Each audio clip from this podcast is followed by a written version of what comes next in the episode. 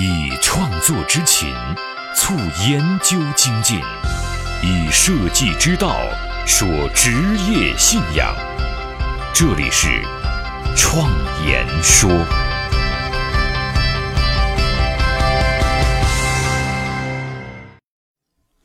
大家好，我是主持人张子健。前三期节目啊，我们聊到了设计思维，聊到了一个团队怎么去发挥他的创造力。假如在一个公司里面真的有很多很有创造力的人，其实啊，这对一个公司来说也是一个难题，因为有创造力的人往往难于管理，这就产生了当今大家一直在探索的问题：如何管理创造型人才？这也是我一直在探索的设计管理的研究方向之一。很可惜啊，到目前为止，全世界都没有一套完整的创造力型的公司的管理体系。我几年前呢，也在关注这个方向，虽然学习到了一些相关知识，但其实啊，也没有整理出一套完整的体系出来。当我深入的了解这方面内容的时候，我这才发现他们的困难之处，在公司内的结构，在管理层面上，就要求这个公司啊是要有秩序的。正因为需要有秩序，所以啊才有管理。但是偏偏创造力是相反的东西。要想获得创新能力，似乎就要打破秩序，因为秩序和重复是扼杀兴趣和创造力的罪魁祸首。就像在前几期节目当中我们说的，在设计思维的创新流程当中，要有欢乐的气氛，大家要玩耍，要做实验，要畅所欲言，而这些气氛往往跟我们传统认为的公司的气氛啊是完全不一样的。在一个公司里面。上下结构啊是非常明显的，所有人的行为有秩序，并且可被管理，项目啊可控可预测，这是非常理性的。而创新行为是无结构的，经常需要无序分散、打破常规的，他们的行为也是随机不可预测的，说到底啊是感性的。所以秩序和创新是相反的两件事情。组织内每一次创新能力的进步。其实啊，都是组织秩序的一次退步，最终组织对创新的追求会导致组织本身的崩塌。这也就是为什么针对创造力人才的设计管理的研究方向如此之困难的原因了。其实，这种公司化组织秩序的崩塌，也是整个社会的大趋势。这也倒不是因为追求创新本身造成的，更主要的原因是互联网时代所推动的。大家可以想一想。以前的网络啊不发达的时候，大家完全依赖组织生存，那个时候啊自由职业是非常少的。但是今天你看看我们身边的自由职业者是不是越来越多了？很多公司的员工甚至都可以通过互联网去工作。坐班对很多人来说啊，其实更像是一种监督的形式，而非是不去坐班啊就不能工作。联网让每一个个体啊随时都可以跟世界上另外一个人。或者是社群联络，甚至在一起工作，可以说我们早已经在地球村里面了。很早之前啊，大家就在说全球化。其实全球化经历了好几个阶段，我们现在已经处在了第三个阶段。在第一个阶段啊，我们依赖着简单的关系和权力体系的全球化，那个时候我们是以政治体系为中心的。后来在第二个阶段。我们依靠复杂的关系和利益体系的全球化，我们是以企业为中心的。到了今天，我们已经达到了超复杂关系的有机体系，我们开始以网络为中心。这个啊，就是《世界是平的》这本书的作者托马斯·费里德曼所提出的全球化3.0时代。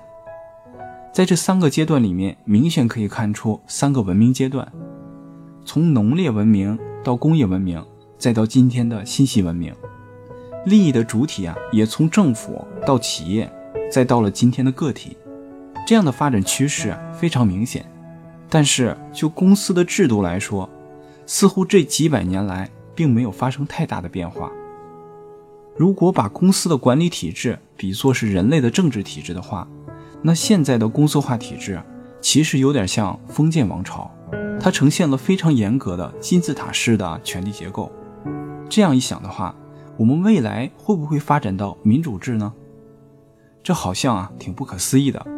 实际上，世界上极少的公司啊，已经开始在尝试了。比如说，巴西有一家公司啊，我们管它叫赛事企业吧。它在巴西啊，是最成功的多元化的经营公司之一。也就是说，经营的领域啊特别宽。这家公司啊，曾经一度濒临破产。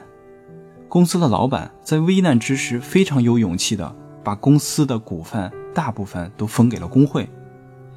改革之后的短短几年之内，收入啊从三千五百万美元提高到了二点一二亿美元，而且在未来的几年内有望飙升到十亿美元。改革之后的管理方式。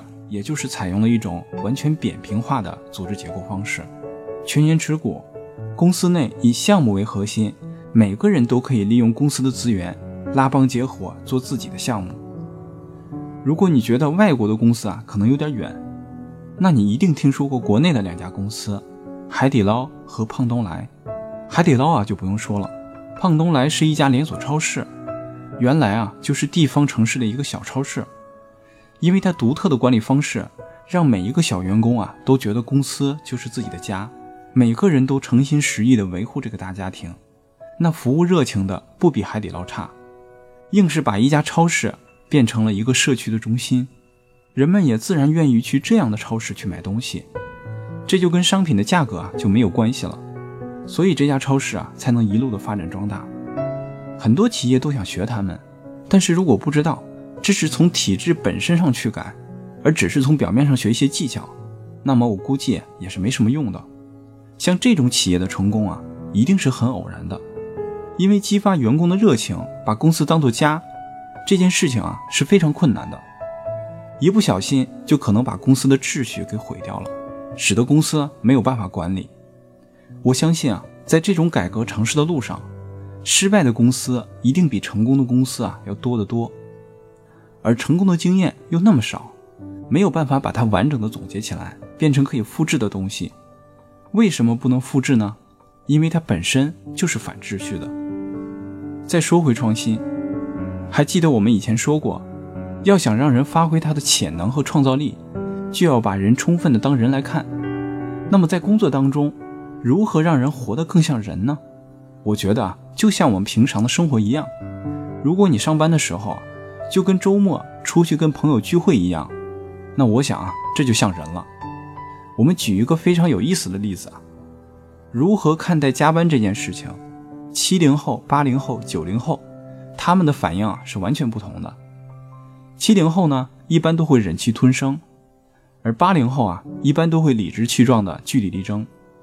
九零后、九五后，他根本就不理你，不爽他就走了。虽然这不是普遍现象。但是也代表了不同年代的人对待工作这件事情的心态变化。对新一代的年轻人而言，自由的定义就是我能做我想做的，随时随地的做。这就是在这个互联网时代塑造出了全新的人格。他们极度的要求自我个性化，也需要在工作当中啊能够满足他们这种个性。这种个性化也体现在市场当中，比如个性化的需求。使得商品的分类无限接近一物一品，服务也无限的接近当下即刻的体验。他们不满足于被给予，更要求充分的参与。其实这种现象在工作当中啊也能体现出来，就是要求更多的自由和存在感。经济学家也说过，随着经济的发展，未来人们的工作方式啊会越来越生活化，也就是工作和生活合一，生活就是工作。工作就是生活，未来自由职业的人啊也会越来越多。当然了，完全实现还有点距离，但是今天啊已经在过渡过程当中了。我们在这里假定，未来有一种管理制度，它会代替今天的主流的管理方式。我们暂时呢管它叫人性化管理。我们来看一看传统的管理和人性化管理，它们之间有什么不同呢？传统的管理方式。主要是挖掘人性当中恶的那面，通过制度使人成为重复劳动的机器人。老板会不停地给我们画大饼来激励我们，偶尔呢也会给我们奖励，比如说集体的郊游、年会等等。大家有没有觉得这些活动啊，其实有点像西方的狂欢节？其实狂欢节这种形式的出现，就是工业化社会给人带来极度的压力时，释放压力的一种出口。其实传统的管理也是工业化的产物，这种管理方式越来越不适应这个互联网时代了。而人性化的管理就不同了，它主要挖掘的是人性当中善的那面，通过环境和训练，使人获得孩子般的创造能力。需要以人的幸福感为前提，将工作流程和方法游戏化，就像幼儿园一样。这也应该是体验经济和互联网时代的产物。虽然我们能够如此清晰地定义人性化管理，但是它的完整体系却没有显现出来。我也只能把我知道的四个核心点分享给大家。改变命运的设计力量，相伴一生的职业信仰，启迪思想的心灵碰撞。坚定清晰的幸福方向，请与我一起设计信仰。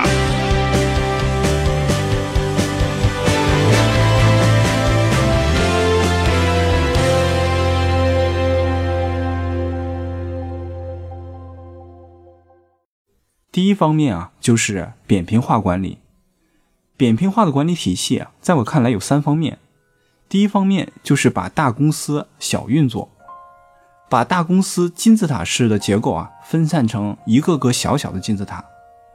虽然我们目前无法做到完完全全的以个体为单位的扁平化，但是现在足可以做到分散成小集体，甚至小集体之间可以产生良性的竞争，这就是我们俗称的内部创业。如果有可能的话，再进一步的。把领导体制呢变成教练体制，这就是第二方面。也就是说，领导更多的是训练员工，激发员工的积极性，让员工呢自己去完成目标，甚至超越目标，而不是一味的下达任务啊验收任务。第三方面就是职务认领制，在公司内，除了百分之三十的职位是固定不动的，比如说后勤部门啊、财务部门等等。那其他生产力部门和面向市场的部门啊，都可以采用职务认领制的方式，以项目为核心，大家自由的认领项目当中的职务责任。项目结束之后，此段职位的使命啊也就结束了。这样做的好处是，能最大化的发挥人的创造力，将只依赖知识进行工作的人啊排除在外，因为这样的人才在未来的创新环境当中啊会逐渐的被淘汰。可能他们更适合去做有保障性的工作吧，而这种职位认领制，实际上就是从传统的雇佣工厂到自由职业集散地的过渡，成员自由协作，随聚随散，这也是经济发展的必然趋势之一。第二个我们要说的啊就是游戏化，游戏和创造这两件事情有一些共同的特点，比如说，它们都具有不确定性。也就是有新鲜感的，他们都具有挑战性，主动性很强，而且啊都会上瘾。就比如说，很多在街头玩涂鸦的人，他们会说对涂鸦这件事情上瘾，这是因为涂鸦这件事情本身就是一件包含着不确定性的事情。他们跟城管和警察在玩猫捉老鼠的游戏的时候，充满了刺激，在不确定的时间做不确定的事情，完成作品。得到即时的满足和鼓励，而人性化的管理就是工作娱乐化、流程游戏化、游戏规范化。游戏本身啊，就是把简单的规则复杂化了，就好像现在的网游变得越来越复杂了。一个门外汉不学上几个小时啊，根本不会玩。其实这种复杂是符合人性的，人需要复杂的东西去激励自己，也需要短暂的鼓励。在项目中如何实现游戏化呢？首先啊，就是以项目来组建团队，然后把整个流程按照类似于像设计思维那样的流程一样进行优化。注意一定要把体验加入到整个流程当中，然后呢，再加入适当的鼓励体系，就像游戏当中的经验值一样，获得经验值啊，再去兑换奖励。第三个我们要说的是个体成长原则。员工最在乎什么？快乐和成长，这就需要在人性化的管理体制里面滋长需要。培养对方把公司的目标啊变成他的需求，甚至为员工制定个人梦想的激励计划，让他在为自己的同时，也是在为公司的过程当中获得巨大的前进动力。这也就是要求把员工往 L 型的人才方向发展，也就是按照他的个性往一个极端的领域发展能力，同时呢，宽度的涉猎知识，以能够和团队的其他人随和配合起来，一起跨界工作。总之，我们要充分的鼓励个性化，尊重个体，给予他空间的自由度和个性化的环境。第四点，我们要说的就是团队角色化。一个强大的创新团队。它的内部人才类型啊，一定是多元的，甚至在专业的角色之外，还可以在日常配置不同的角色。在这方面，几年前我的研究实验当中是有过尝试的。那个时候，我把一个创新团队的日常角色，在设计思维流程的基础之上，改良为了十种角色。实际上，这些角色就是把原来领导的职责啊给分化了，他们之间互相配合。在日常的工作当中，就能爆发出强大的能量。好，废话不多说，那我就跟大家分享一下这十个角色分别是什么。一、导演，负责召集和激发创造力。这样的人啊，一般善于组织，很有热情。这个角色具体的职责是完善创新流程，制定会议时间，更新会议公告，引导会议内容，将工作流程啊游戏化。二、教练。负责思维训练，这样的人一般是学习型人格，善于总结。他的具体职责是为思维训练制定训练计划，学习专业知识，制定研究课题，总结调研和分析方法。三、实验者，负责引导大家动手去做实验。这样的人，一般好奇心强，是一个行动派。他的职责一般是活动现场引导大家做模型，搜集研究课题。带大家做实验项目。四、观察者，负责组织前期调研。这样的人一般比较理性，善于发现细节。他的职能是负责设计调研方法和总结分析方法。五、联络员，负责平台的关系建立，协调外部资源。这样的人一般善于交际，朋友多。他的职责是负责与外部和其他部门的人员啊进行关系维护。挖掘新的人才资源，建立资源清单，设计客情关系行为以及调研活动的参与邀请。六孩子王，负责带领大家做游戏。这样的人一般是性格比较开朗，玩心大。他的职责是创造预热小游戏，开发拓展活动，将工作流程游戏化改造。七策划师，负责组织活动。这样的人一般比较善于组织，喜欢露脸。他的主要职责是组织和开发集体活动、参会和对外的分享会等等。八布景师，负责实景的舞台设计。这样的人一般是居家达人，喜欢幻想。他的职责是将办公室进行个性化的设计，负责灯光和板报的布置、团队俱乐部化设计、娱乐和发现空间的设计。搜集箱管理等等。九，摄影家，负责记录团队的花絮。这样的人啊，一般喜欢摄影，是视觉动物。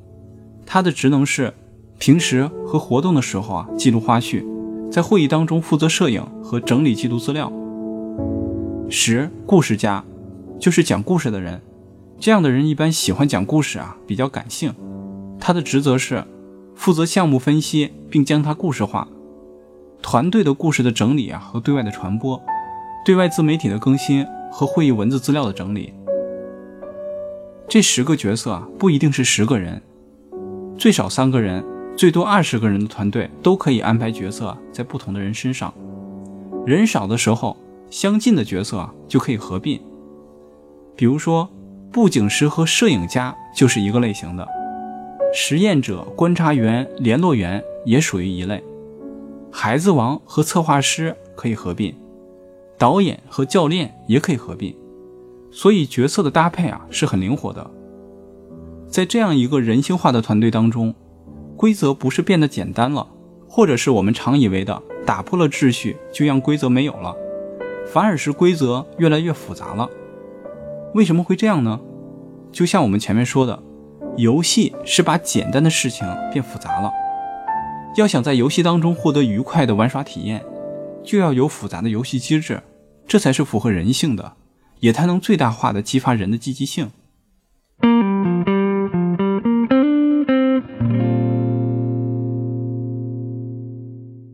最后啊，我们来回顾一下今天的内容。从创新和秩序的相反性，我们聊到了以个体为中心的链接时代必然会改变企业的金字塔结构。从不同年代的人对加班的态度，我们聊到了现代人越来越希望在工作当中体现个性。我们又定义了人性化管理的概念，从扁平化管理、游戏化、个体成长和团队角色。这四个方面简述了人性化管理的四个核心点。大家有没有注意到，现在很多互联网公司，尤其是大公司，他们的办公环境啊，越来越有创新，越来越有意思了。而且很多公司的办公环境啊，越来越像咖啡馆。最典型的例子啊，就是谷歌的办公室，全世界都有名。那么为什么会发生这样的现象呢？几年前，我沿着设计管理的研究方向，也初步的了解了一下。创新空间是怎样设计的？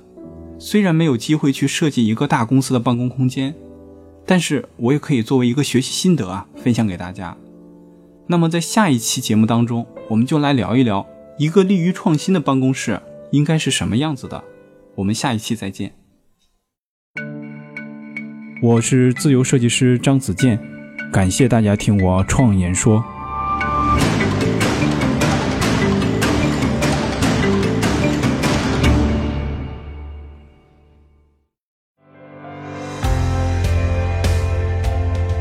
所见的现实，转瞬之间必然会被改变；所闻的金科玉律，可能是路上的艰险；所感的困苦，到了明天，也许比蜜还甜。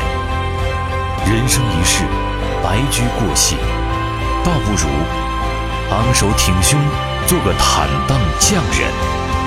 我是设计师。